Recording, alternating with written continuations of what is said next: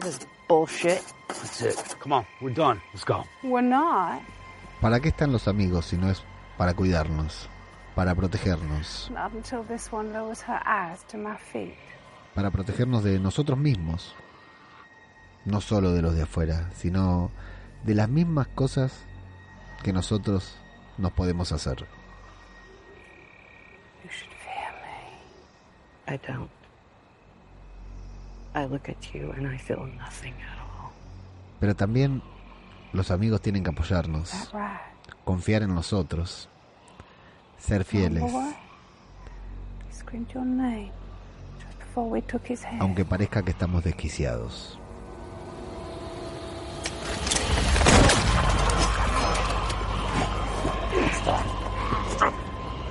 ¿Hasta dónde estamos dispuestos a proteger a nuestros amigos? ¿Hasta dónde podemos confiar en ellos? ¿Hasta dónde podemos dejar que sepan lo que sentimos? I forgive you, mother to mother. Esto es zombie, cultura popular. This is my land now. You better run. Come on, let's go. Otro podcast Let's go. sobre The Walking Dead.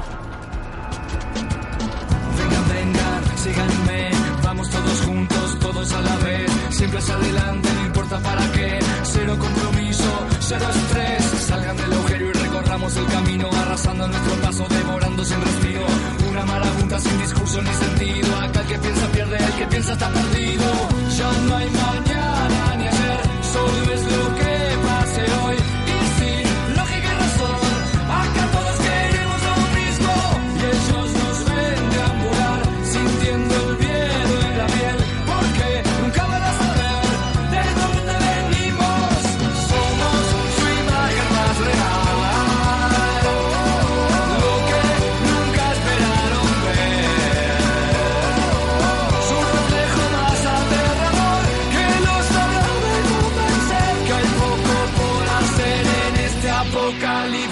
¿Qué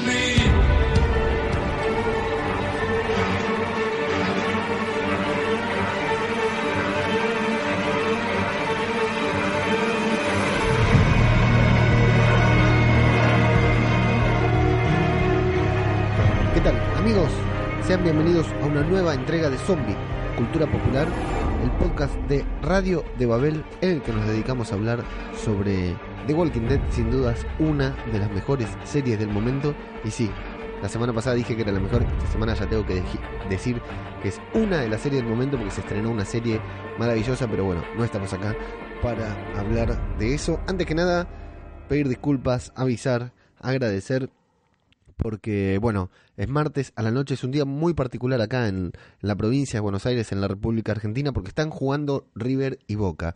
Hace un rato hubo un gol, no sé de quién, porque yo estaba haciendo, preparando el, el podcast de ahora y no estoy mirando el partido, y hace un rato hubo un gol y no saben lo que fue esto, así que por ahí en cualquier momento yo puedo estar hablando, narrando una situación dramática que se haya vivido en The Walking Dead y ustedes de fondo van a escuchar el grito de gol de 10 barrios alrededor que han gritado. La verdad que no sé eh, qué equipo fue el que metió el gol. Ahora voy a informarme para saber de quién son hinchas mis vecinos, porque no saben lo que fue, no saben lo que fue el griterío. Parecía realmente que había comenzado el apocalipsis zombie. Fue un flash de dos minutos de gente gritando por las ventanas, sensacional, un momento hermoso para no estar viendo el partido, para no tener nervios por el partido y escuchar lo que pasaba. Bueno, decía que era un, día- una noche muy particular, es martes, no es lunes, siempre grabamos los lunes, de hecho puse en todos lados la publicidad de que Zombie Cultura Popular se graba los, los lunes en vivo por YouTube y hoy ni es lunes ni estamos en vivo por YouTube.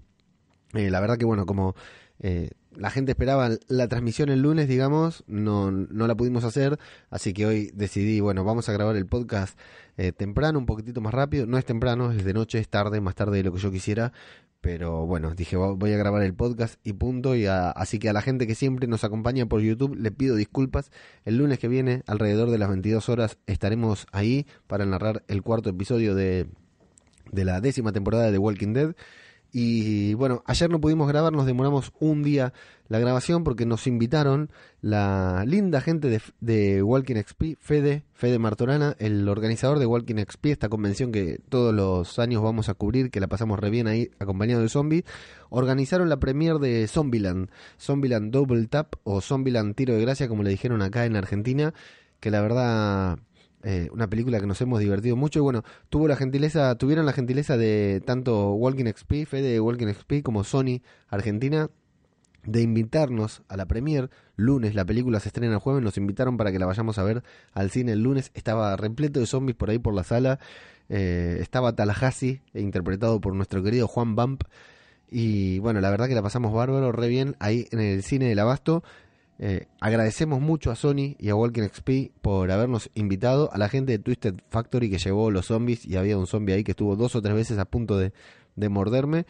La verdad que la hemos pasado, la hemos pasado de 10. Fui con mi compañero de, otro podcast, Mago Punk, y colaborador también de acá de Zombie Cultura Popular. La hemos pasado muy bien.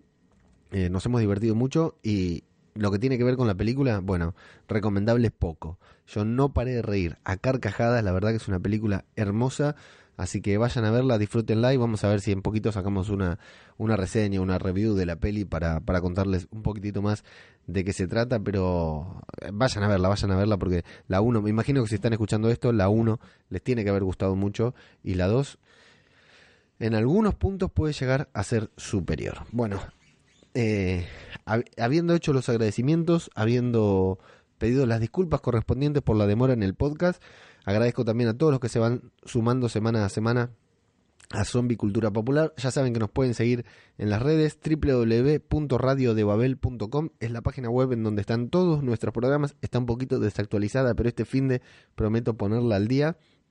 Eh, y nos pueden encontrar en Twitter como arroba zombicultura, en Instagram como arroba zombicultura en Facebook como zombicultura popular y si no, también nos encuentran en Telegram con un grupo, un canal, un canal, no un grupo, un canal en el que difundimos todas las cosas relacionadas a The Walking Dead, a los zombies y etcétera, que es t.me barra zombie, zombie con e al final, punto cp. No, no es punto, zombie cp, qué quilombo que dice.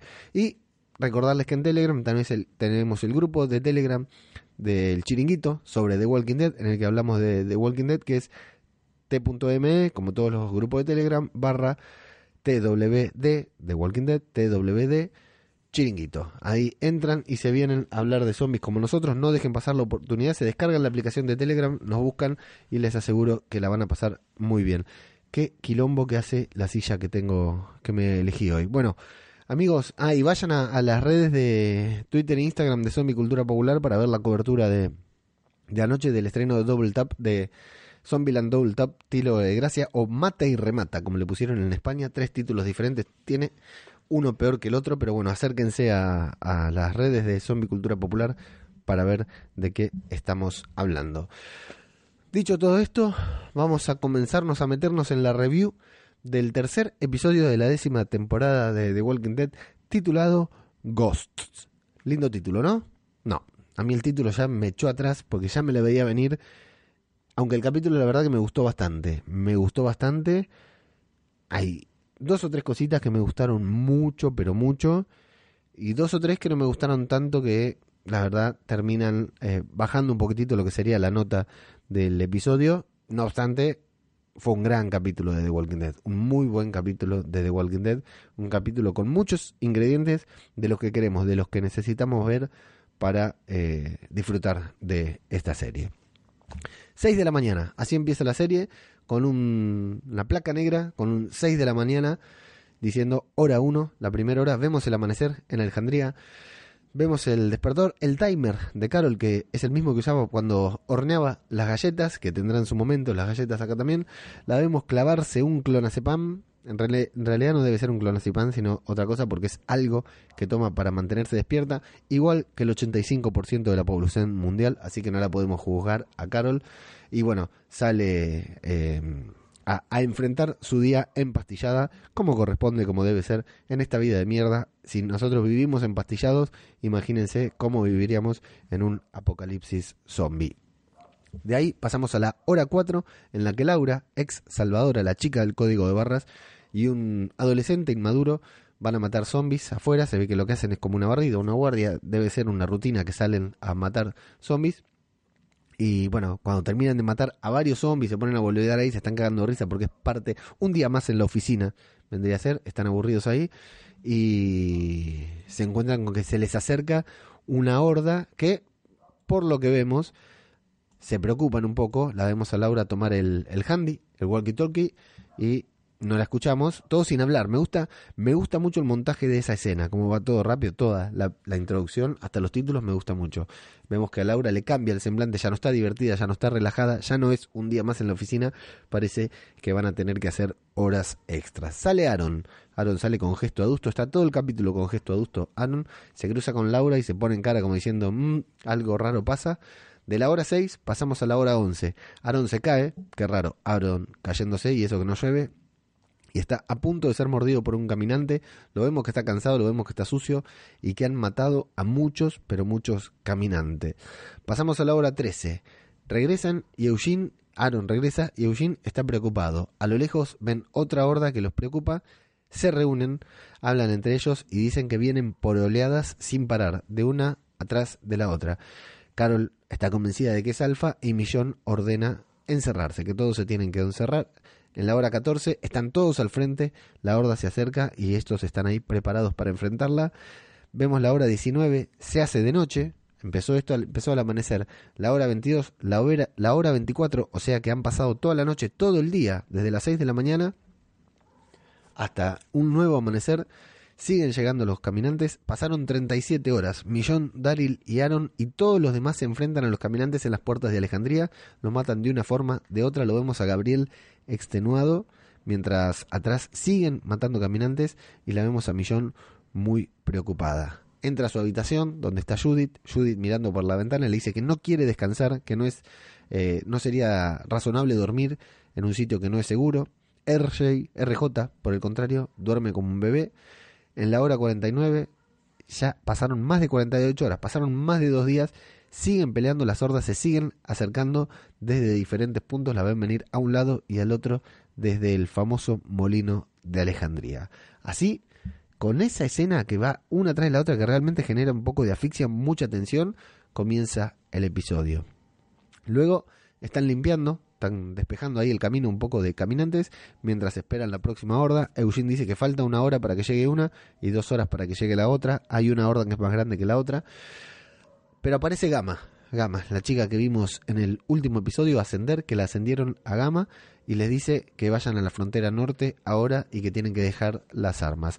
Lo que pasa, lo raro acá es que ellos le dicen que no son ellos quienes acercaron a los caminantes hasta allí.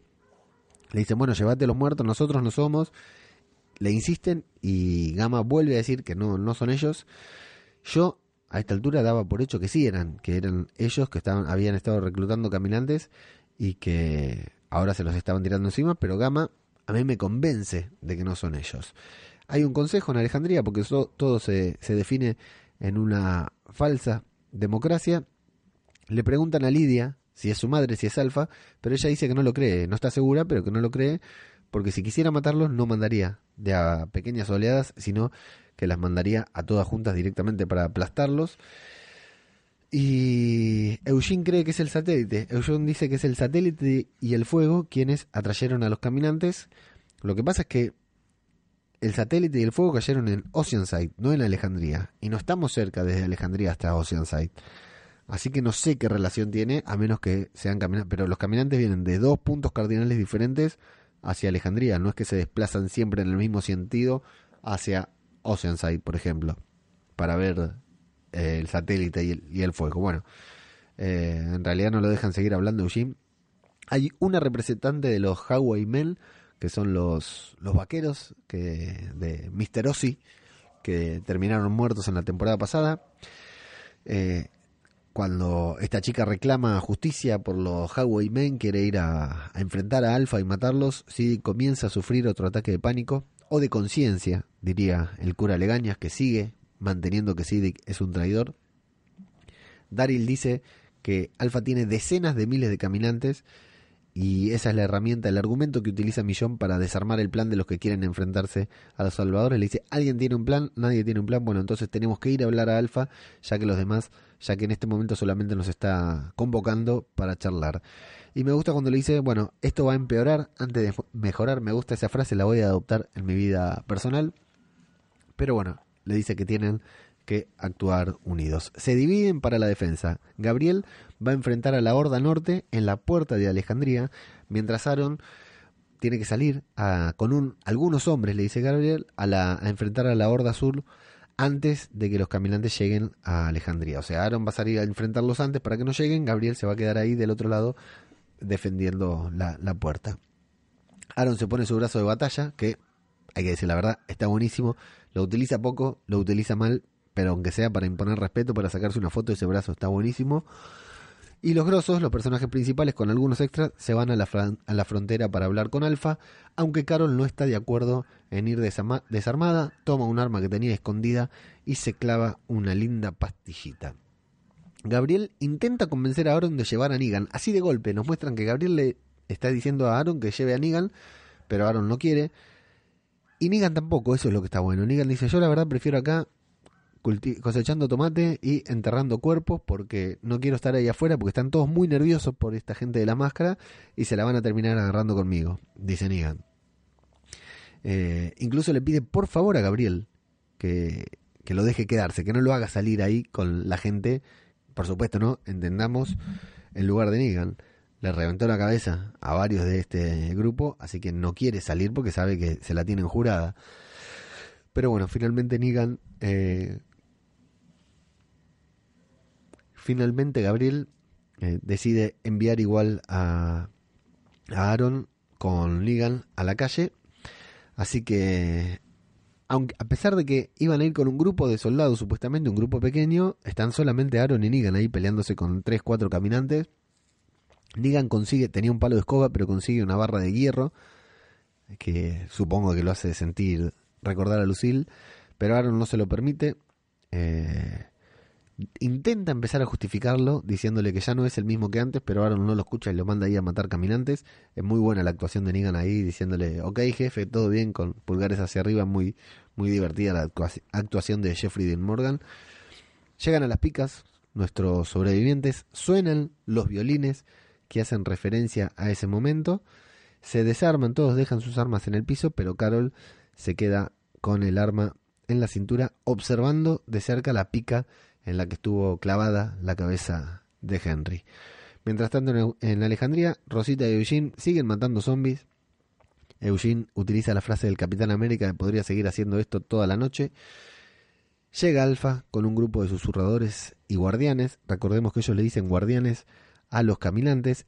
y, y observen bien, a espaldas de Alfa, cómo los caminantes se quedan caminando en círculos. Porque están guiados por eh, susurradores, pero se quedan dando vueltas ahí en círculo en el mismo lugar, como ya habían hecho una vez. Está muy bueno ese momento para que veamos cómo funciona. Repito lo mismo que dije en el otro programa y que voy a repetir mil veces. Creer o no creer. Listo, muchachos. Es una serie de zombies. Más le vale que crean porque si no, vayan a ver otra cosa. Em,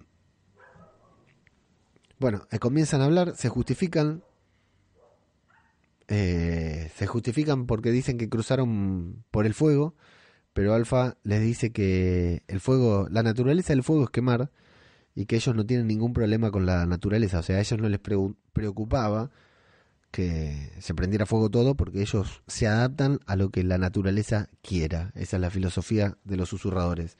Millón equivocadamente dice que solo cruzaron una vez, pero Alfa la tenía recontrolada, dice, cruzaron tres veces, una vez fue acá, otra vez acá y otra vez acá, así que confirmamos la sospecha que teníamos en el primer episodio, sí, los susurradores los estuvieron vigilando, estuvieron de este lado del terreno, del lado del terreno que a ellos no les correspondían. Pero Alfa dice que deben ser castigados por haber cruzado la frontera tres veces, los susurradores desenfundan sus armas, sin embargo, Alfa cambia de opinión, dice que puede tener en cuenta el contexto, es perversa la hija de puta, ¿eh? Dice que no siente nada. Ella dice que no siente nada, que todo le da lo mismo, pero es perversa la hija de puta, los tortura psicológicamente. Les dice que entiende el contexto, antes les dijo que no le importaba. Así que no habrá consecuencias, pero van a perder terreno porque los susurradores van a extender sus límites. Carol no acepta, dice que no quiere seguir, escuchando esta, y Millón la interrumpe, la reta, como si fuera una niña. ¿Esta qué? Le dice Alfa, hay enfrentamiento, ¿eh? hay chispas ahí, esto una de las mejores cositas que tiene el capítulo. Pero Carol no tiene huevo de decirle a esta loca, a esta calva o a esta no sé qué, le dice, no, no necesitamos seguir escuchando esta mierda. Y como Daryl se da cuenta de lo que se viene, se da cuenta que Carol no se va a quedar callada, se da cuenta que Carol la va a encarar de una y no le va a importar morir ella, morir nadie, que maten a todos. Carol no va a esperar, agarra y se la quiere llevar, le dice, bueno, listo, terminamos, vámonos de acá, se la lleva, pero Alfa le dice, no, no, todavía no terminamos. Y, me genera un poco de impotencia ese momento en que Alfa controla la situación, todos quieren irse y Alfa le dice, no, no, pará, todavía no terminamos, ¿eh? y se quedan ahí parados. Me genera mucha impotencia, me genera mucha bronca para con nuestros personajes, pero no por ellos, sino por verlos en esa situación. Digo, no quiero que estén así. Eh, por lo general controlaban la situación. Entonces eh, se vuelve bastante tensa todo ese momento en que se miran, en que Alfa la mira a Carol, le dice, dice que no se quieren que ir hasta que Carol no baje la mirada, hasta que Carol no baje la mirada frente a ella porque la ve desafiante y le dice que debería, deberías temerme, le dice Alfa, pero Carol le dice, no siento nada por vos, la verdad que no, no te temo, no sé qué es lo que pasa. Entonces Alfa, como es una reverenda hija de puta, es una psicópata de mierda, le dice, ah, el jovencito rubio gritó tu nombre, dice, antes de morir. Así que bueno, eso es todo lo que podía soportar Carol, agarra el arma, dispara, pero Millón le mueve el brazo y no deja que, el, que, el, que el disparo dé en Alfa. Mal, Millón, Tuviste muy mal, ¿eh? Tuviste muy mal. Yo sé que tenés que pensar por el bien de los demás, que son la jefa de seguridad, pero me parece que no sé si Millón tiene permitido actuar así con Carol. Encima después le dice, pido, pido disculpas por mi amiga, estamos cansados, estamos nerviosos. Eh, la verdad que no me gusta. No me gusta que Millón haga eso. Yo, si soy Carol, le digo, pará, loca, ¿qué te pasa? ¿Qué, por, por, qué te metes ahí? ¿Por qué hablas por mí? ¿Qué disculpas por mí? Deja que yo pida mis disculpas y si esta loca quiere que venga y peleamos con cuchillos o lo que fuera, yo me la banco solita, no necesito que vos me defiendas o me justifiques. No me gustó, no es que no me gustó lo que hicieron, me parece normal porque Millón está pensando en el bien común, en el bien de todos, Carol no está pensando en nada, obviamente, pero no pude evitar pensar qué habría hecho Rick en ese momento. Yo creo que Rick hubiera estado más cercano a Millón eh, a Carol que a Millón. Yo creo que Rick se hubiera ido con un arma atrás y de golpe, en el momento menos pensado, le hubiera metido un balazo a 4 o 5 y después a todos los demás. Después, bueno, a, pelearse con todo lo que vengan luego. Pero Rick, convencido, Rick, y puedo recordar tres o cuatro momentos. Nebraska, el episodio Nebraska de la segunda temporada de Game of Thrones, de, Game of Thrones. Estoy hecho mierda, muchachos. De la segunda temporada de The Walking Dead, cuando están ahí en la cantina con Herschel que se fue a tomar después de que mataron a todos los caminantes del granero y Rick no demora un segundo en meterle un balazo a, los dos que estaban ahí, que eran un peligro para ellos. Lo fue midiendo, lo fue midiendo, lo fue midiendo y cuando vio que eran un peligro los mató. Bueno, en, la, en el estudio ese de televisión a donde fueron a buscar a los susurradores y uno dijo yo soy Negan y Rick le metió un balazo sin vacilarlo y bueno, así como eso, muchos lugares más. El momento que Rick decía, bueno, esto ya no va, después, bueno, flaqueó un poco, tuvo sus conflictos. Y el único momento en que vimos flaquear a Rick, pero luego de, mucho, es cuando Negan lo sometió.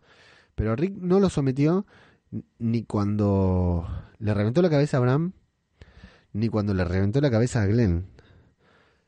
Rick se paró y le dijo, te voy a matar, loco, te voy a agarrar, no va a ser hoy, no va a ser mañana, pero yo te, te voy a agarrar y te voy a matar, le dijo Rick. Hasta que Negan le dijo, che, no me gusta como me estás mirando, se lo llevó de paseo, lo llevó a visitar zombies ahí en ese capítulo tan loco, y lo terminó ablandando con lo del brazo de Carl, cuando lo, estuvo a punto de obligarle a, que le corte un brazo a Carl. Y Carl le decía, dale, cortalo, loco, cortalo rápido. Eh, Rick solamente vaciló, solamente tuvo algún conflicto eh, con Negan y después de una larga tortura eh, psicológica, no le importaba. Estaba rodeado de salvadores y le decía, loco, yo te voy a matar. No va a ser hoy porque no puedo, pero un día te voy a matar. Así que yo me imagino que Rick estaría más del lugar de, de Carol que de Millón en, este, en esta ocasión. Millón está demasiado eh, política, demasiado correcta para con Alfa. Pero bueno, eso es lo que yo creo. Eh, Carol finalmente, eh, Alfa finalmente perdona a Carol de madre a madre, le dice, sádica de mierda, y levantan las picas, le dicen que ese terreno ahora es de ellos, así que más les vale que, que huyan. De ahí pasamos a un bosque en el que están descansando, se ve que están caminando, están volviendo. La verdad que no sé qué hacen en ese bosque porque los vemos sentados, están cansando, eh, están descansando. Intuimos que es territorio, nuestro territorio, el territorio de los buenos, no de los susurradores. Millón intenta hablar con, con Carol y es esa escena que vimos en el tráiler en la que Carol le dice que esa perra debe morir, no la quiere escuchar y se va. Daryl se arrepiente de haberle dicho que se baje del barco porque en el barco estaba tranquila. Y de golpe aparecen tres susurradores aparecen como panchos por su casa. Cuando la ven a Carol dicen, uy, rajemos, esta loca empieza a correr y Carol mete un balazo ahí. Tenemos que entender que estamos de nuestro lado de la frontera. Porque salen a, en cuando Carol le avisa que hay susurradores, Millón dice, bueno, vamos a buscarlo, pero no los maten, solamente secuéstrenlos, digamos, captúrenlos. Eh, acaban de enfrentarse cara a cara, porque cuando estaban cara a cara allá en la frontera, estaban muy dóciles, y acá dicen, vamos, vamos a buscarlos, porque deben estar de este lado de la frontera. Sin embargo, a mí no me cierra del todo porque salen a capturarlos. Porque, o sea, si capturan a tres, se le va a venir la horda encima. Y ellos lo que quieren es evitar la horda. No deberían hacerse los boludos. ¿Por qué los salieron a perseguir?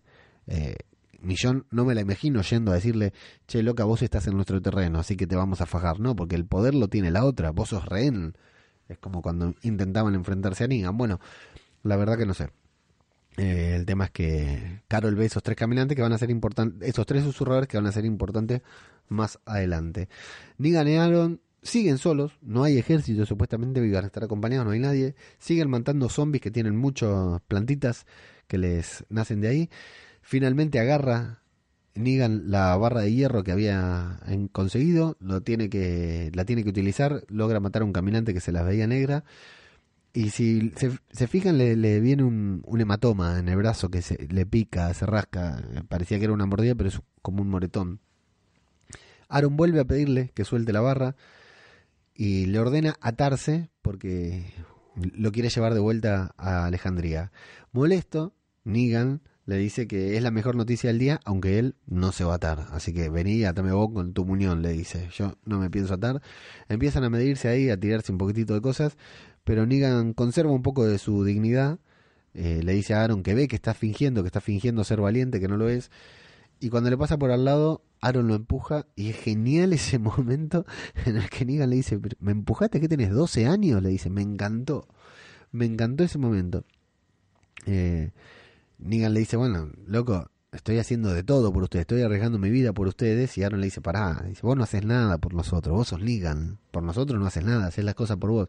Si te importáramos, si te importara nuestra vida, te irías, eso es lo que necesitamos, le dice Aaron. Y Negan empieza a, justificarse de que hizo lo que tenía que hacer en su momento, pero se llama silencio porque se da cuenta que se la está jugando adelante de un loco con un muñón de hierro, pero Aaron le dice que sigue hablando entonces, lo que le dice Negan, porque Aaron le dice, ¿por qué tuvo que morir el amor de mi vida? Y Negan le dice, bueno, si vos no protegés lo que amás, pronto va a ser de otra persona, lo vas a perder. Así que le da un sermón y lo ofende porque Aaron entiende que Negan le está diciendo que él le falló a Eric, a su novio, por no proteger, al no protegerlo, que, que es culpa de él. Entonces Aaron le dice, si yo le fallé a Eric, vos le fallaste a tu esposa que murió, que murió odiándote. Así que sí, señores, confirmamos, Aaron tiene 12 años. Ah, yo te fallé, vos le fallaste, ahora te empujo. La verdad es que tristísimo el papel de Aaron, no, no me gustó para nada las escenas que le hicieron rodar en este capítulo, aunque Aaron es un personaje que a mí me gusta mucho. Eh, bueno, aparecen unos zombies ninja atrás de Aaron porque zombies ninja hay en, en Zombieland 2, hay zombies ninja. Aparecen unos zombies ninja que no emiten sonido, hasta que están al lado de Aaron. Vienen caminando, vienen caminando, cuando están al lado de Aaron, recién ahí se escucha el gruñido de los caminantes que lo atacan a Aaron, lo sorprenden, lo tiran al piso otra vez. Y cuando finalmente lo mata, lo logra matarlo, Aaron le salpica sangre y vísceras a él y evidentemente le dificulta la visión, pero no lo suficiente como para darse cuenta de que Negan se había escapado. En el bosque, Carol se mete otra pasta en la boca, Millón la ve, cuando decimos, acá le decimos pasta, aparte de la pasta de los fideos cuando comemos, le decimos pasta a, las pastillas, a los comprimidos. Eh, bueno, Millón la ve clavándose una pasta y comienza a dudar si lo que vio Carol es real o es fantasía de ella. Discuten y dicen que se van a refugiar en algún lugar con paredes hasta que llegan a la Academia Barnett. Allí, Carol se encuentra con un libro de economía familiar que cuando le, va un- le, va- le da un segundo vistazo, la vemos a la Carol que horneaba galletas junto a Sofía Zombie, Sofía, su hija legítima, junto a Lizzie, la niña de Mira las Flores, la hermanita de Lizzie, que fue muerta por la propia Lizzie, el hijo de Jesse, el niño de las galletas, y Henry, su hijo adoptivo, los vemos a todos muertos y a ella horneando galletas. Pero bueno, no dice nada y Carol se ofrece junto a Daryl de hacer la primera guardia. Aaron, casi ciego, busca a Negan, entra en una casa en la que está Negan justamente refugiado, pero se queda en silencio viéndolo como Aaron se choca con todo lo que tenía ahí a mano y hasta se cae, se vuelve a caer, sí. Y en la academia donde se están refugiando, Carol y Daryl mantienen una charla en la que Daryl le cuenta una historia sobre su padre dro- drogadicto que era camionero y veía fan- fantasmas. Un lindo momento entre ambos ahí. Eh, y Daryl le pide que por favor, Daryl le pide que por favor deje de tomar esas pastillas, pero Carol dice que no puede hacerlo. Eh, y ahí es cuando Daryl le dice, ¿por qué? Porque tenés pesadillas, ¿verdad? Pero eh, Carol no contesta. Aaron está dentro de la casa, como decíamos, chocándose con todo lo que puede, lo que encuentra a su alrededor. En vez de se- quedarse quieto, se va dando con todas las paredes, con todo lo que hay, tira todo el piso, hace un quilombo terrible. Atrae caminantes con la luz de su linterna. Entran dos muertos y cuando están a punto de comerlo otra vez, porque Aaron está en el piso, Negan lo evita, Negan lo salva con la barra de acero. No sé si ahí se fijaron. Aaron en el piso, Negan de pie, mirando hacia abajo, la barra de hierro chorreando sangre a un costado. ¿Les recordó algo ese momento? Vuelvan a verlo, es genial el momento. La pausa que hace Negan antes de hablar para que Aaron lo reconozca, genial. Excelente momento en el que tuvimos como un callback a el viejo Negan, el Negan, al Negan malo, el Negan de los salvadores. Bueno, y le explica que la ceguera probablemente sea temporal, es por el perejil gigante que muere, que crece en los caminantes y que genera salpullido, así que seguramente era por eso que se estaba rascando el brazo. Le da agua y lo sienta para que y dice que él se va a quedar haciendo la primer guardia y que se irán a la mañana temprano siempre y cuando vos Aaron estés de acuerdo le dice Negan. Es muy divertido ese momento en el que sabemos todos entendemos que Negan es quien está a cargo pero no obstante él eh, quiere hacerle sentir a Aaron que no está pasando por sobre su autoridad. Bueno Carol no puede dormir así que se pone a caminar por los pasillos se encuentra con el fantasma de Henry. Henry, te extraño, ¿eh? A mí me encantaba tu, personaje, una pena que te hayan matado. Hay una escena un poco cutre, como le dicen en España, un poco cutre de terror, que media descolocada, que en una película de terror funciona, pero acá me parece que no fun- funcionó, en la que un susurrador intenta apuñalar a Carol y ahí Carol se despierta. Resulta que estaba soñando. Evidentemente no se había ido, no, había- no se había encontrado con el fantasma de Henry, y nos enteramos por Daryl que Carol se fue de la guardia durante media hora, que no se quedó allí. Eh, pero esta le pide que no se preocupe, que no es. Le dice, Daryl, yo no soy como tu papá drogadicto. Y Daryl le dice, no sé, no tengo idea de qué estás hablando. De la historia que me contaste del fantasma del camión, mi papá no manejaba ningún camión. Así que todo, esa charla linda entre Daryl y Carol fue una alucinación producto de las pastillas y la falta de sueño que tiene Carol. Bueno, Nuevamente le pide que no tome otra pastilla, pero ella la toma igual y pide quedarse una hora más de guardia.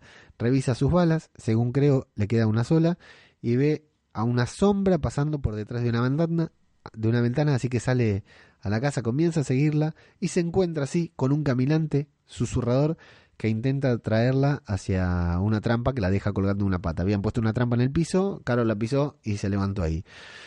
Intenta cortar la soga con el cuchillo, pero no puede, y la susurradora se le para tan cerquita, se le para tan cerquita que es horrible ese momento. Cómo se le para ahí la mina boca abajo, cabeza abajo, y no puede. eh, y se le acerca la susurradora, le esquiva los golpes, todo. Y bueno, luego aparecen sí los caminantes de verdad. Bueno, otra vez vean acá cómo se camufla ella entre los caminantes. Porque entran los caminantes y ella, en el momento en que ellos entran, ella ya empieza a actuar como zombie, aunque camina en otra dirección. Es muy interesante, está muy bien hecho, lo hacen siempre, lo hacen siempre igual, es perfecto. Carol dispara al bulto, la última bala que le quedaba.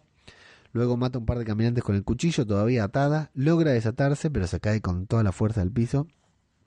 Y hay una pequeña elipsis en la que nos encontramos a Carol de pie, con todos los muertos a su alrededor, o sea que los atendió uno por uno con un cuchillo, los mató a todos y la ayuda que ella pedía, porque le pedía ayuda a Daryl a los gritos, nunca llegó. Suena el timer, o sea que ha pasado una hora y aparecen allí Daryl y Millón. Llegan a Alejandría, eh, la llevan a Carol a Alejandría, que está entre las pastillas que tomó, la falta de sueño y la pelea y el golpe que se dio, está ahí media drogui. Siddiq y Dante comienzan a operarle el brazo que tiene clavadas astillas de vidrio, pero Siddiq vuelve a tener visiones sobre esa noche en la que Alfa mató a todos, pero decidió perdonarlo a él. Dante lo ayuda en la operación y luego lo hace quedar bien frente a Millón al decirle que fueron ambos, que la curaron entre ambos. Aaron se despierta, lo molesta la luz, ve a Negan mirando por la ventana en su típica pose con la barra de metal, de hierro, eh, en lugar de Lucille sobre su hombro, muy, muy canchero. Y. Y bueno, y Aaron, Aaron está recuperando la vista. En Alejandría se hizo de día.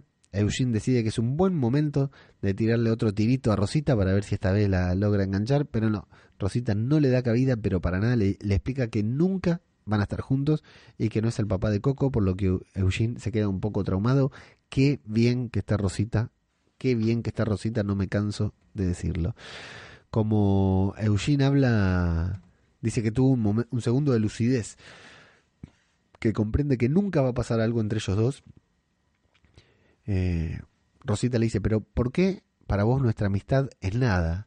Golazo, ¿eh? Le dio un golazo. Lo mató y lo revivió al mismo tiempo.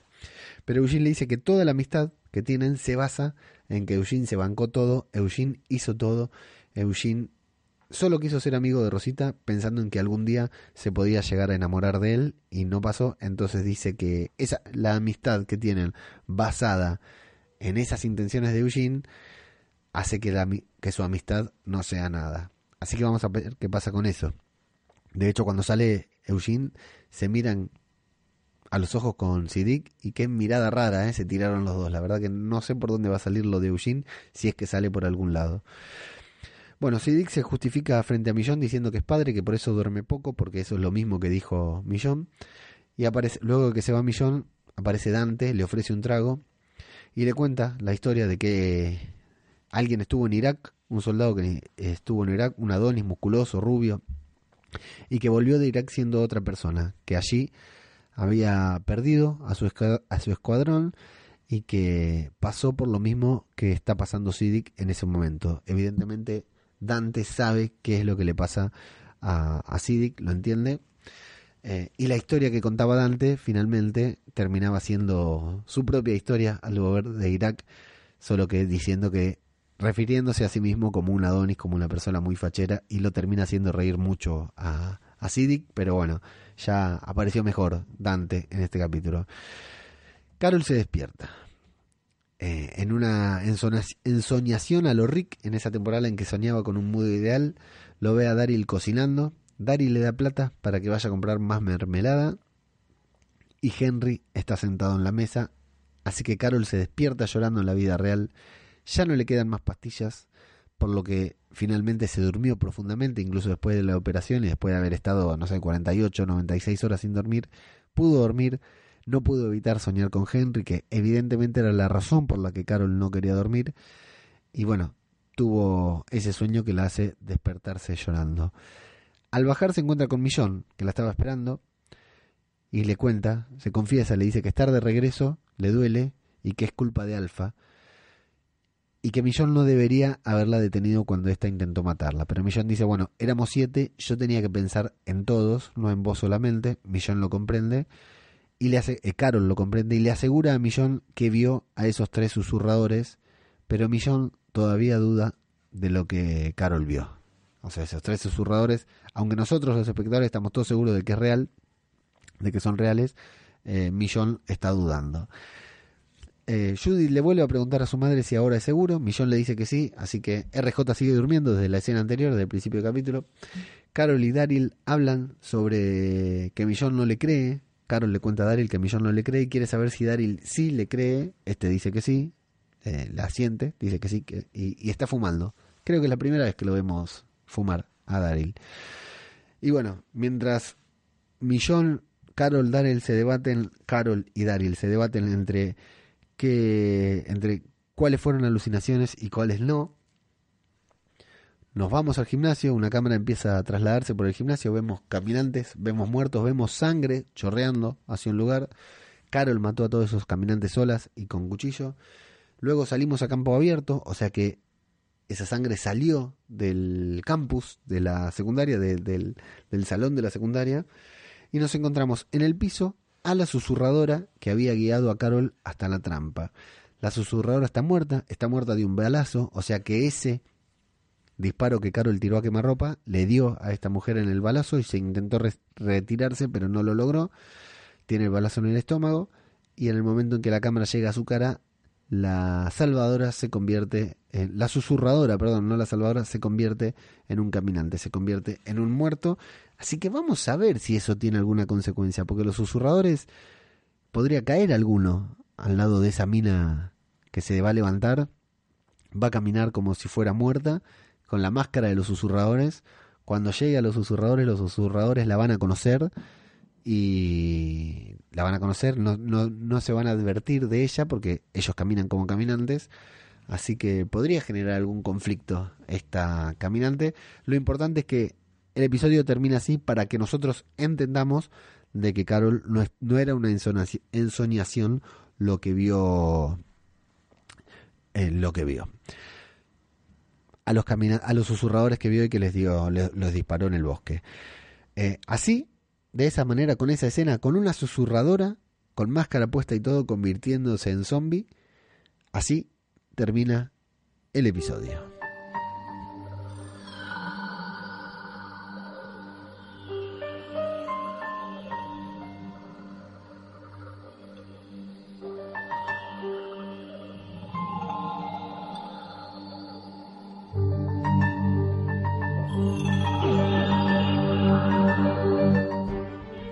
episodio, como decía antes, muy, eh, muy emocionante, muy lindo. Pero que para mi gusto empezó muy arriba con esa escena de las vallas y toda esa elipsis de hora por hora, las 49 horas que estuvieron ahí batallando. El encuentro entre Alfa, Carol y Millón y Daryl, todo eso me, me encantó, fue muy tenso, fue muy creíble para mi gusto. Pero después de eso se cae. Alfa le dice, bueno muchachos, rajen de acá porque ya es nuestro territorio. Ellos rajan, después son ellos los que están enfrentando, buscando estos susurradores de Alfa. Todo lo de los sueños de Carol está bien, pero al mismo tiempo es demasiado, no necesitamos verlo, ya sabemos lo buena madre que es, ya sabemos los traumas que tuvo Carol, no hacía falta verlo tres o cuatro veces soñar con Henry.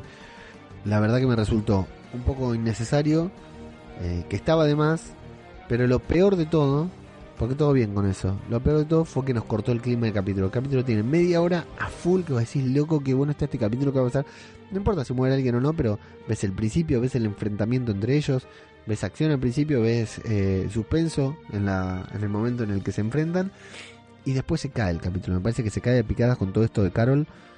eh, levantando un poquitito con esa escena de, de la trampa, como Carol se, se llega a matarlos, pero todo lo que son las ensoñaciones de Carol, por esto, este título del, del, episodio que se llama Fantasmas, con estos fantasmas que ve Carol que imagina, la verdad que no me gustaron para nada. No es que no me gustaron para nada, me aburrieron. Y lo que más me gustó, lo que menos me gustó es que venía como con un capítulo de acción que iba a estar buenísimo y le metieron un freno en la mitad y bueno, y ahí, y ahí nos quedamos.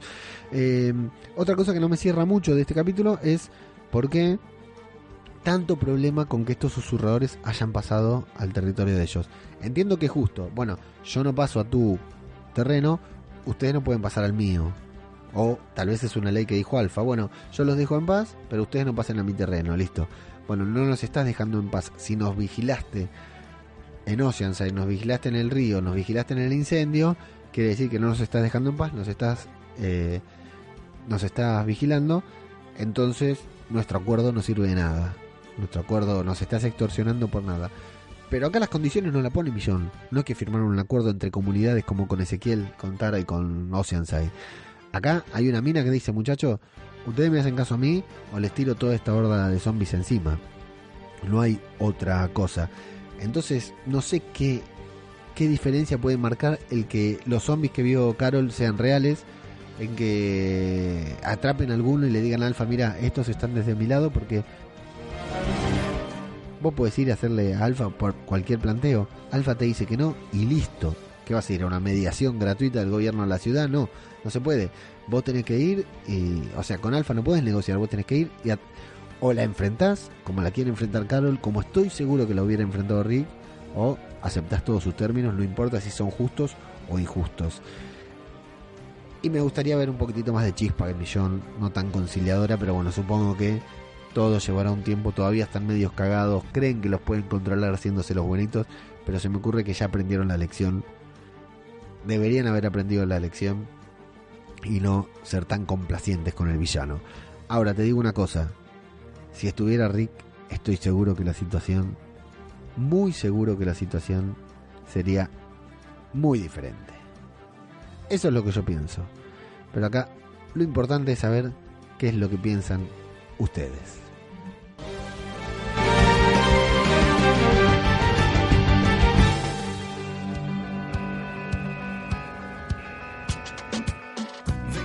Ghost, el tercer episodio de la décima temporada de The Walking Dead. Vamos a ver qué opina la gente. Encuesta en Instagram.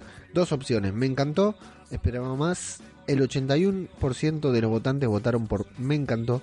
El 19% votaron esperaba más. Tenemos encuesta también en Twitter. En Twitter el 67% de los que votaron votaron me encantó. El 19% de los que votaron votaron mazo. Y el 14% el 14% para pronunciar bien votó que el capítulo le aburrió. Raro, ¿eh? No fue tanto como para aburrir, pero bueno. Y vamos a escuchar la voz del pueblo. La voz del pueblo ya sabemos que habla y se manifiesta a través de Evox, la plataforma en la que subimos los podcasts y que nos hostea gratuitamente todos los programas. Tenemos primero a Cristina, nuestra amiga Patreon, nuestra querida super fan de The Walking Dead, Cristina Albalá, que dice, Pole, estaba muy contenta porque fue la primera. Egoitz viene con una pregunta, ¿sabes algo de las pelis de Rick? Lo último que se dijo de las pelis de Rick, porque no se habla nada de eso, yo tengo un miedo, lo último que se dijo, que dijo Scott Gimple, es que las, las películas de Rick se van a poder ver en el cine que me pareció una noticia sensacional, muy bueno. También tiene su encanto, ¿eh? si daban la película y era para televisión, también tenía su encanto sentarse en el sillón tal día, tal hora a ver el estreno de la película de Rick. Pero con el fandom que hay, qué bueno. Imagínate que el lunes fuimos a la premiere de Zombieland 2. Imagínate con el fandom que hay cuando sea la película de Rick, lo que pueden ser los cines. La verdad que sería una hermosura. Eh, que pasaran las películas de Rick en el cine, pero no hay fecha, no hay, para colmo Andrew Lincoln está filmando una comedia romántica, un drama, está filmando con Naomi Watts ahí en Australia, creo, no me acuerdo dónde. Así que no, concretamente no hay nada salvo el hecho de que Gimple dijo que las películas se van a estrenar en el cine. Cuenta pendeja, dice, qué pareja más encantadora, otros grandes amigos como Daryl y Carol. Ambas con hijas, ambos con hermanos zombies. Gran programa, dice Cuenta Pendeja. Estamos hablando todavía del 10 x 02, el programa en el que vimos a Alfa hacer entablar una relación con Beta. el misterio de Misión de Audaces y aquí huele a muerto. Creo que el viernes sale un nuevo Misión de Audaces de estos asesinos. Dice Pole de retrasado. Consu Martín Fernández dice, pues no me había gustado el capítulo pero después de escucharte le he visto algunos puntos interesantes. Muy bien, Consu, me alegro. Ya sabes que acá nosotros, yo, trato de sacarle las cosas buenas, buenas a The Walking Dead. Si hay algo que no me gusta, lo decimos, pero trato de no enfocarme en lo negativo porque si no terminas dejando de ver la serie. De hecho, a las series a las que les veo más cosas negativas que positivas, las abandono sin ningún reparo. Y bueno, The Walking Dead me parece que tiene cosas muy buenas para destacar en todos los capítulos. Cristina Albalá vuelve y dice, si el segundo capítulo pretendía que entendiera a los susurradores, no lo ha conseguido. No me, no me despierta ninguna empatía, aún así está bien saber cómo empezaron. Me gustó su juramento como el de la Guardia de la Noche. Saludos, un gusto escucharte como siempre, dice Cristina. Es cierto lo del juramento, es muy Guardia de la Noche, muy exagerado también, pero bueno. Egoich dice, esta serie doblada al español pierde muchísimo. Yo me permito hacer una corrección. Egoich todas las series dobladas al español pierden mucho. Entiendo que las vean por una cuestión de comodidad, entiendo que yo cuando estoy lavando los platos y veo una serie también las pongo en español, en castellano, pero todas las series dobladas pierden muchísimo porque no estamos escuchando al actor, no estamos escuchando a la persona que está interpretando el personaje, estamos escuchando una interpretación de una interpretación, o sea que estamos perdiendo mucha calidad. Y a eso sumale de que contraten un buen doblajista, así como ustedes mismos me cuentan que el doblaje de Eugene es una cagada en, en español de España, y así como Karel de México nos dice que la voz de Daryl es muy sexy, la del doblaje latino. No obstante, estamos perdiendo interpretación. Estamos perdiendo una calidad interpretativa de un actor que se prepara la forma de hablar para eh, o que adopta una forma de hablar para convencernos por el personaje. Flavio Olmos Kant eh, el agente Olmoscant que publica eh, los expedientes Olmoscant junto a Vende sobre Marvel en el feed del podcast cinematográfico de Marvel, dice, lo mejor que puede hacer Carol contra Alfa es encariñarse con Lidia. Ya sabemos cómo termina la cosa. Sí, muy cierto. ¿eh? Driobo dice, Leo, ¿no te parece que Alfa está un poco desequilibrada? ¿Crees que perderá la cabeza si conoce a Negan? Y sí, hay que ver. Eh, abajo Conchita García Torres le responde a Driobo, sí, romance entre Nigan y Alfa yo lo veo. Y Sorianox dice, no vayas de listo, Driobo. No vamos a hacer comentarios al respecto, ¿no? Pero sí, Nigan podría hacerle perder la cabeza a más de una. Conchita García Torres dice, Leo, con tu pasión se disfruta más la serie y paramos los pies porque los subnormalicos estamos huérfanos y voy a empezar a comentar tonterías. Un abrazo. Eh, hace referencia a nuestros amigos de Aquí huele a muerto. Miguel dice, buen capítulo, alguna subnormalidad, como hurgar en las tripas de zombie y no contagiarse. Lo pasaremos por alto. Por lo demás, algo lento, pero bien. Saludos, Toledanox, grande Leo. Acaba de haber un gol no sé si se escucha en mis espaldas, parece que estoy en el medio del, campo de juego y todavía no sé de quién, de quién fue el gol. Mañana nos enteraremos. Eh, Dani López 99 dice, saludos, una nueva temporada. El anterior no me dio tiempo a comentar nada. Capítulo 2, para mi gusto, un mojón. Ya estamos en el capítulo, no, seguimos en el capítulo 2. ¿Alguien de verdad cree que este villano es el más peligroso de todas las temporadas? ¿Alguien de verdad cree que nuestro grupo no puede vencerlos? Perdonar, pero hubo villanos más peligrosos que estos, gobernador, Negan, etcétera, etcétera. Un saludo y felicidades por el programa. Yo creo que el villano no es peligroso, el villano es raro, el villano es diferente. Eh, nuestros, nuestros protagonistas, nuestros sobrevivientes, no saben, no, logran entender cómo piensa. Ya con Negan se les hizo difícil. Con los de Terminus eh, listo, eran unos desquiciados de mierda, había que matarlos a todos, listo. Y así lo hicieron, no les perdonaron la vida. Con el gobernador se la llevaron un poco negra porque el gobernador era bastante zarpado, estos querían hacer las paces pero no podían.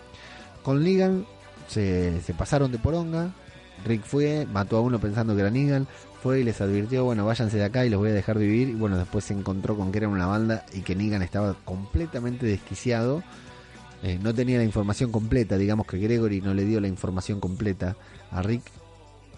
Eh, acá lo que pasa es que con los susurradores creo que no los logran descifrar, no entienden qué hacen, eh, no entienden cómo hacen para controlar, o sea, los tienen, van 10 pasos adelante los susurradores, hasta que pase lo que tenga que pasar.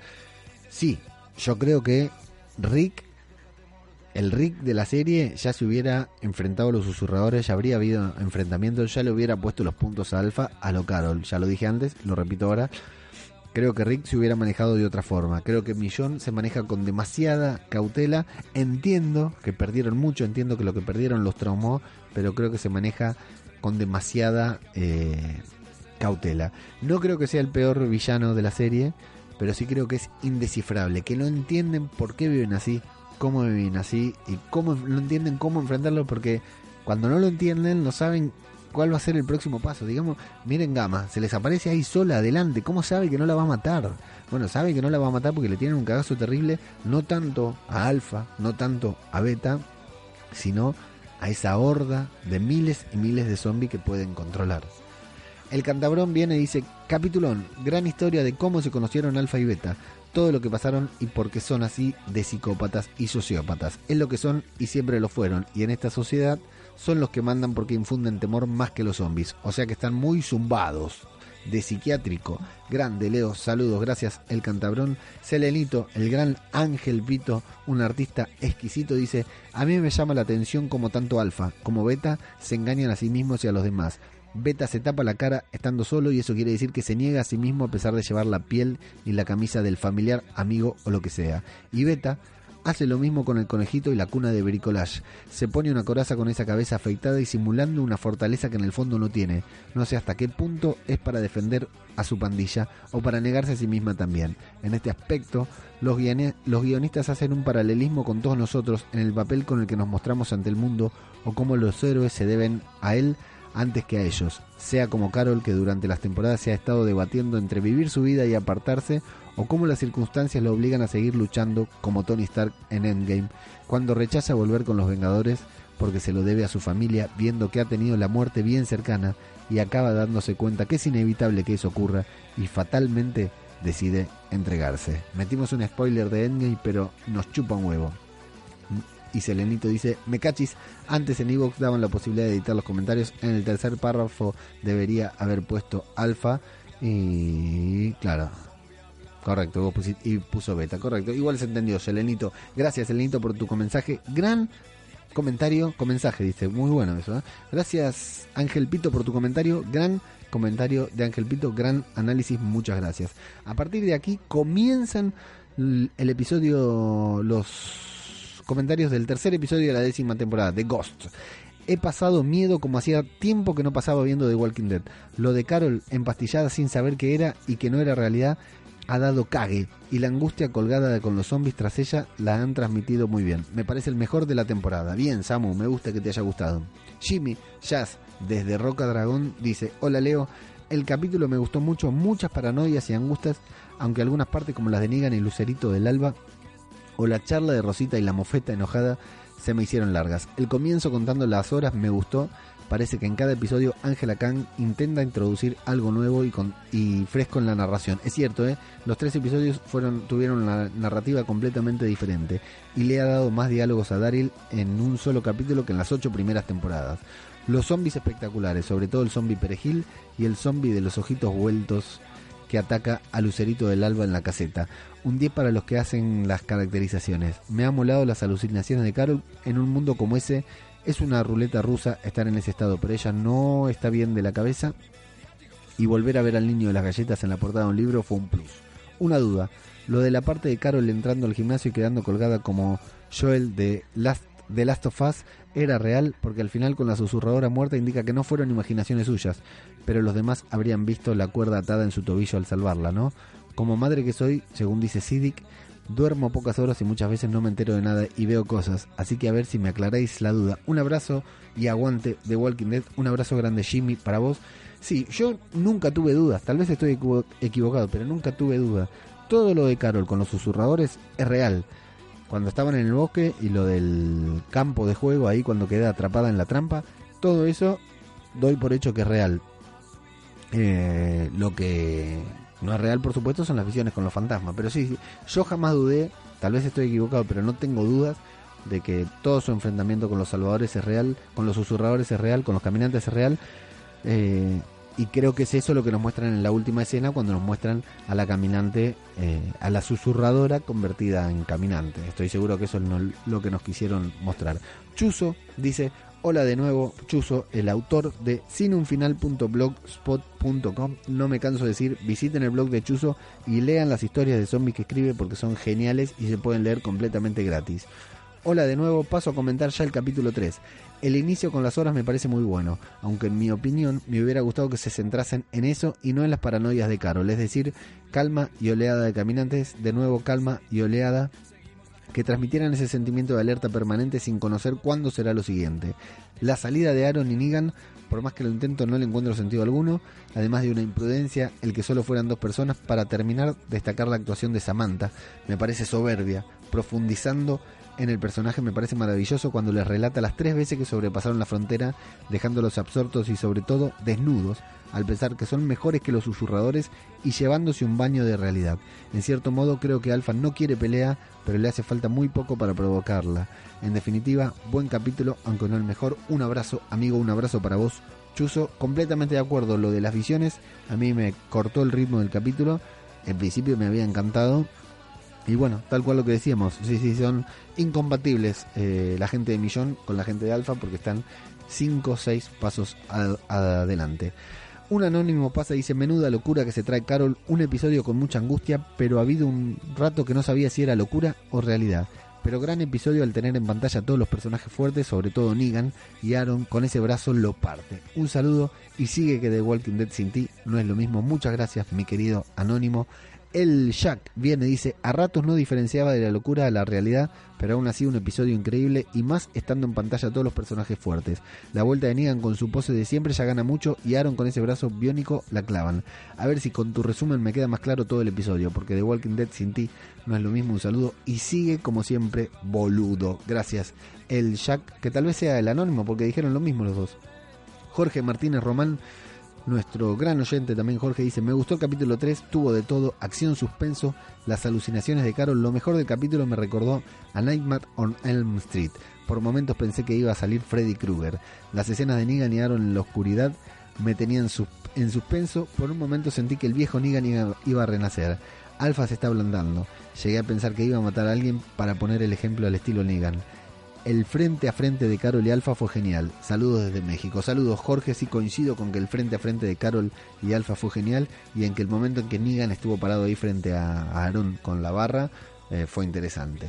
Cristina Albalá viene para comentar el tercer capítulo y dice, ¿qué tal Leo? El tercero me ha gustado y eso que estoy esperando el podcast para las explicaciones porque al final no me he enterado de lo que Carol ha visto o matado en realidad. ¿Qué tal Zombieland? Muy buena, ¿eh? 100% recomendable. Achotia. Impresionante episodio, qué gusto escuchar a Negan en estado puro, lo echaba de menos. No sé qué me pasa con Alfa, pero está perdiendo credibilidad para mí, no lo sé. Gracias por tu curro, Maquinote, gracias a vos, Achotia. Cómo me gusta cuando Achotia dice Maquinote. Camuy, Dourden dice, buenas Leo, espero te encuentres bien. Este 10 por 03 me gustó más que el anterior. Excelente el trabajo que vienen haciendo esta temporada. Espectacular tu programa como siempre. Gracias por tanto amor a esta serie. Un abrazo grande, un abrazo grande para vos, Camuy. El Boa, que es Antonio. El tercero me encantó, esperando ya el próximo. Hasta los trailers últimamente están creando muchas expectativas. Como siempre, gran podcast. Espero que este te lleve poco editarlo. Sí, este lo al, lo edito al toque. Soriano, el amigo colorado de Toledo, dice: Leo, querido amigo, ¿cómo andás? Espero que bien. Este capítulo no ha estado nada mal. Han intentado hacer una cosa muy buena con Carol y sus alucinaciones o sueños.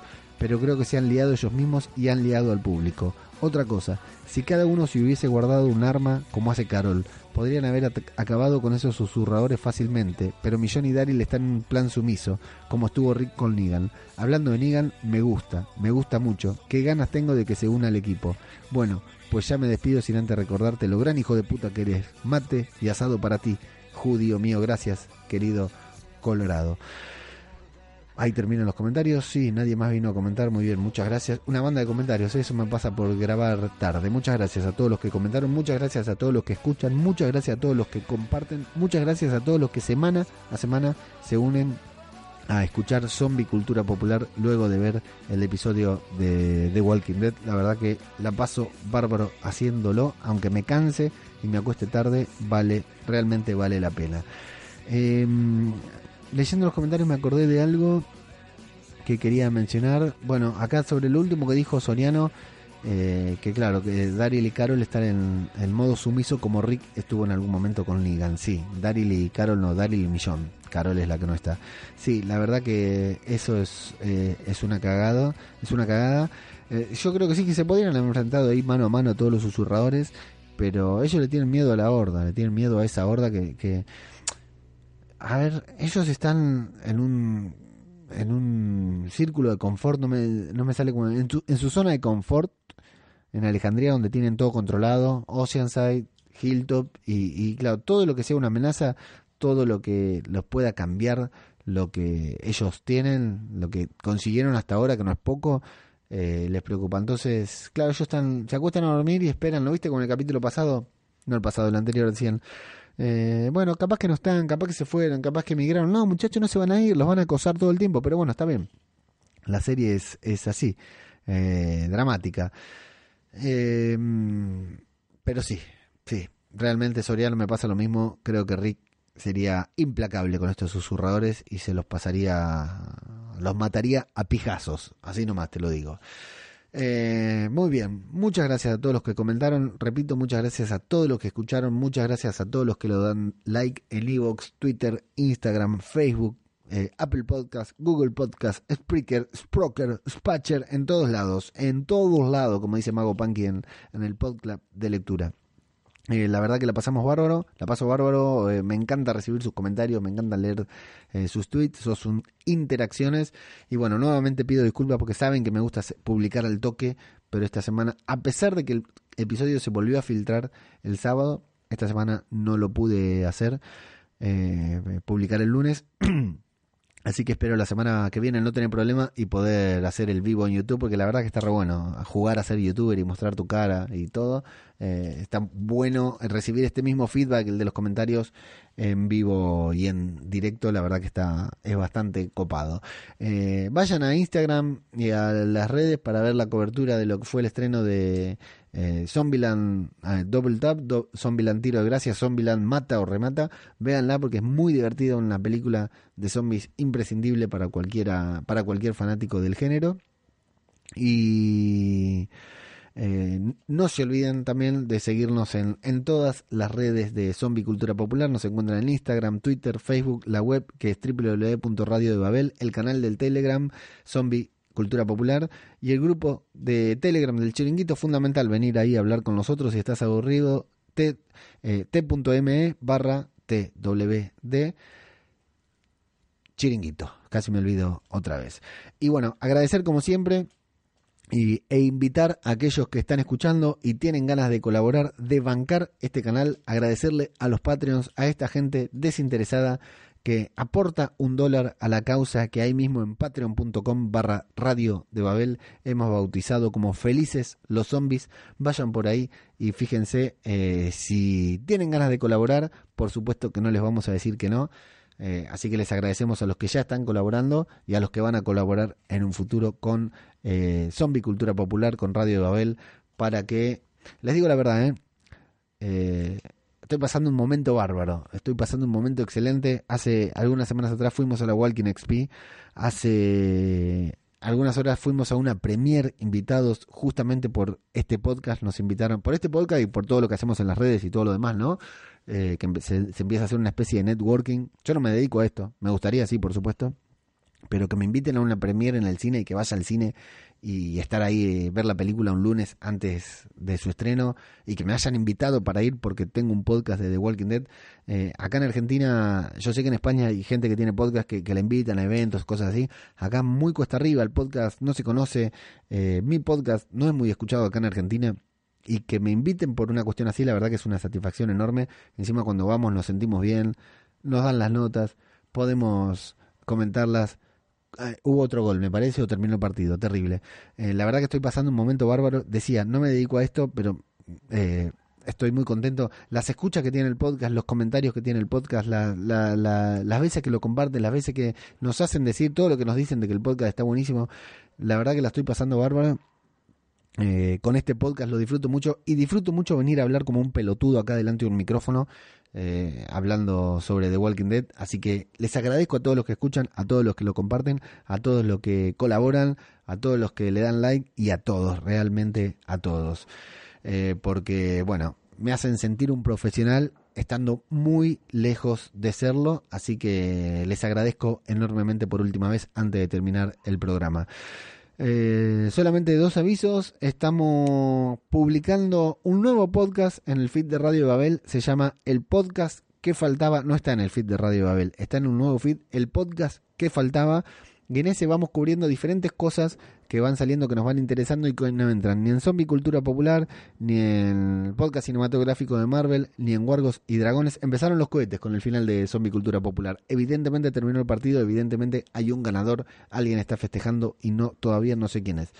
Eh, eh, les decía que hay un nuevo podcast, se llama El Podcast que faltaba. Tenemos varias colaboraciones. Eh, anda Mago Punky por ahí de podcast cinematográfico de Marvel. Anda el agente Olmos Kant de podcast cinematográfico de Marvel, de expedientes Olmos Kant. Anda por ahí Pablo Ours, el artista que me hizo esa. eh, esa ilustración en la que yo estoy convertido en zombie, que no sé si la vieron, la tengo ahí eh, en varios lugares. Y anda también Nieves Linares de Bibliocracia Podcast. Estamos, hemos publicado un podcast en el que hicimos una review de, de Joker. Hemos publicado un podcast con la previa de Watchmen y hemos publicado hoy mismo, hace un instantes, un podcast con la review del primer episodio de Watchmen junto a Nieves Linares. Si les gusta Watchmen, si les gustan los superhéroes, si les gustan los cómics, si les gusta el cine, las series, pásense por eh, el podcast que faltaba, porque la verdad que estamos otro podcast que hemos comenzado acá en Radio Babel y que bueno, esperemos eh, tener compañía de todos ustedes, así que pásense por ahí a, a escucharlo. Bueno, no hay más que decir amigos, esto es Zombie, Cultura Popular, otro podcast sobre The Walking Dead. Muchas gracias y hasta la próxima.